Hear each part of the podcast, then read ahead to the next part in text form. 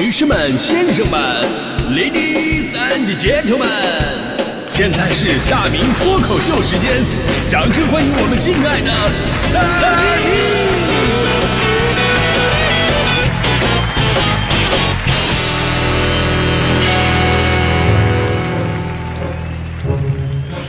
好，欢迎各位来到今天的大明脱口秀，我是大明。呃，昨天说了，我这个人呢没什么脾气啊，显得有点怂，对吧？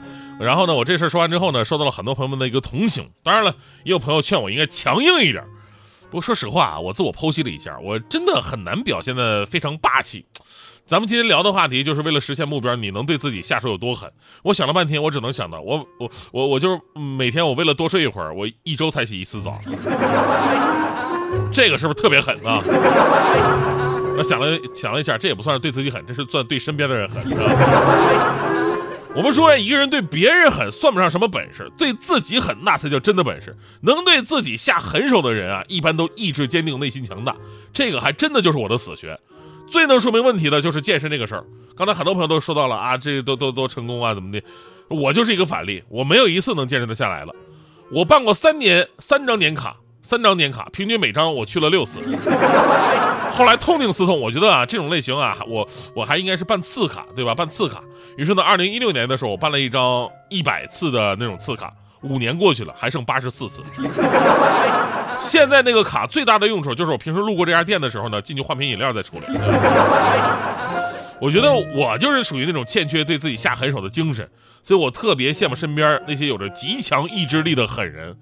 呃，比方说那些滴眼药水儿，能自己睁着眼睛滴，不用手扒眼皮的这种，我觉得太狠了，想着我都酸爽，我都不行，我我得先滴到眼角外边，然后靠它自己流进去。这种。还有那些徒手摘隐形眼镜的，我觉得你们太狠了。以前我我戴过隐形，以前我近视眼五百多度，为了打球嘛，我就戴隐形，打球五分钟，戴隐形俩小时，这个过程极其小心翼翼，必须对着镜子。摘下来也是，每次摘这个隐形眼镜，把自己弄得是泪流满面的。人家过来还劝，哎呀，不就打场球嘛？至于哭成这样吗？但是我就能看到有的人吧，徒手啊，什么都依靠，眼睛一瞪就直接拿起来了，这个太厉害了。你不怕杵着眼睛吗？这个，我还佩服那些上厕所不带手机的人，太狠了啊！我有同事就是上厕所竟然不带手机去，那你干什么去啊？你，对于我这种手机一离手就觉得灵魂不在有的人来说。根本无法想象，在厕所里边如果没有手机的话，这个过程有多么的难熬，是吧？对？前两天还有朋友还跟朋友感叹说，现在啊，没办法参加高考，不光是因为水平不行的问题，而是因为啊，真的忍受不了两个小时不看手机啊！对对。还有那些说这个戒烟的啊，立马一根不抽的；说戒酒的，从此一杯不碰的，太狠了啊！比刚才那些都狠。因为这个呢，你是有生理上的依赖，那有瘾嘛，你戒掉的话呢，必须经受漫长的痛苦。我我我就看着当年啊，强哥要戒酒嘛，百般煎熬，然后呢还跟媳妇儿解释说，媳妇儿你也得理解，男人嘛啊，你在外边社会上打拼，你多少也得喝点我呢可以做到没事我一滴不喝，但是有事的时候，我怎么也得表示表示吧。然后强嫂就问他，那怎么才算是有事呢？强哥说了，那你看啊，那有朋从外地远方归来，这是接风洗尘，得喝吧，对吧？那有朋友要外出创业远行，这是敬酒践行，是不是得喝呀？有老朋友相聚做场小聚，这是叙叙旧情，那还得喝。有新朋友偶然相识相逢，这是有缘相识，也得喝。有亲朋好友家中过喜事儿这是高兴好事，必须得喝。自己遇到不开心的杂事儿呢，这是借酒浇愁，难免得喝。有人请客吃饭，竭力相邀，这必须给面子，肯定得喝呀。最后咱要是有事儿请人家喝酒，咱得陪好，必须得喝呀。所以媳妇儿，除了以上八条之外，以后我再也不喝酒了。最后强嫂直接断了强哥的生活费。所以呢，真的啊，你可以跟身边的那些狠人比一比，你看看人家是怎么做到对自己下狠手的，不给自己留一点借口，而且呢，说干就干，人家不怕困难。但是咱们今天说这个话题呢，也是有原因的啊，因为昨天我看一个新闻啊，一个狠小孩对自己下的手真的是太狠了。咱们说现在很多的孩子呢。尤其是熊孩子啊，喜欢模仿别人，呃，看了这个动画片儿、电视剧之后呢，就能模仿里边的一些桥段，尤其是那些比较危险、刺激的桥段，他们特别喜欢。呃，比方说前两天有孩子拿着一个雨伞从楼上往下跳，一看就是电视里边学的呀。还有这个孩子跟那个灰太狼学的，把同伴绑到树上面，然后拿火烤。怎么说呢？这都是熊孩子没有安全意识，他想不到后果有多严重，完全意识不到危险它的存在，他才做的。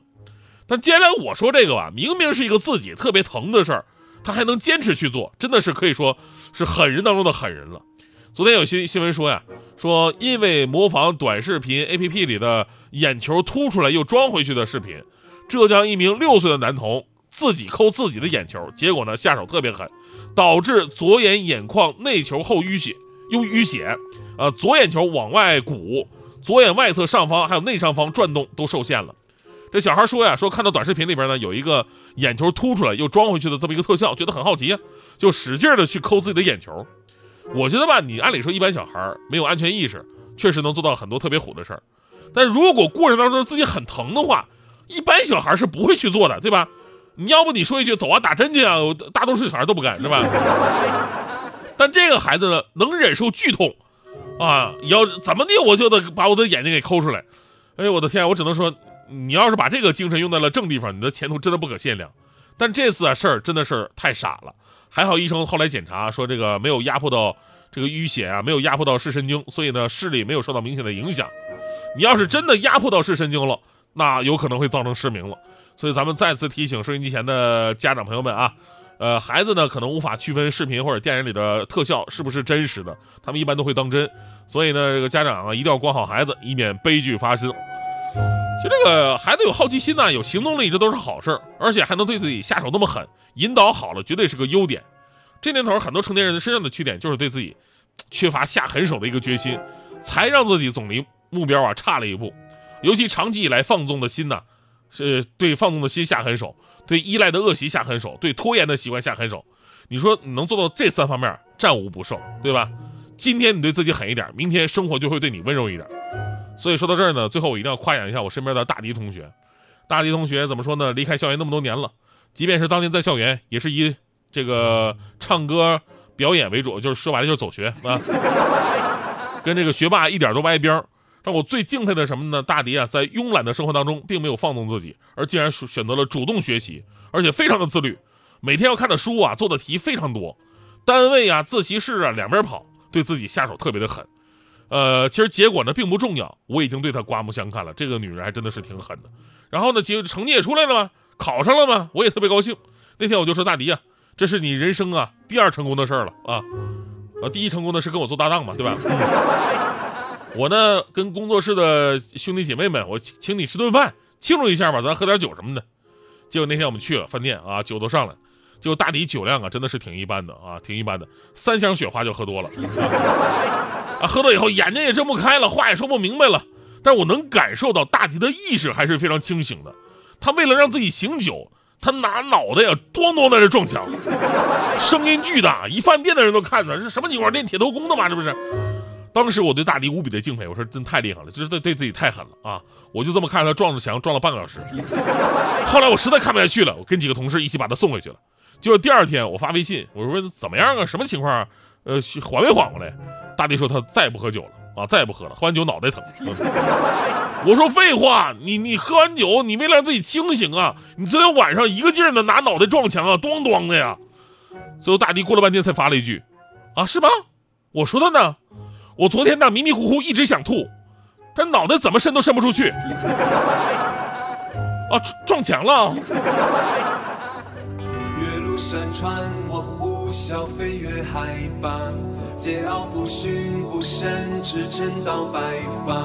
江河湖海我奔腾翻涌浪花所有辜负都以放逐为代价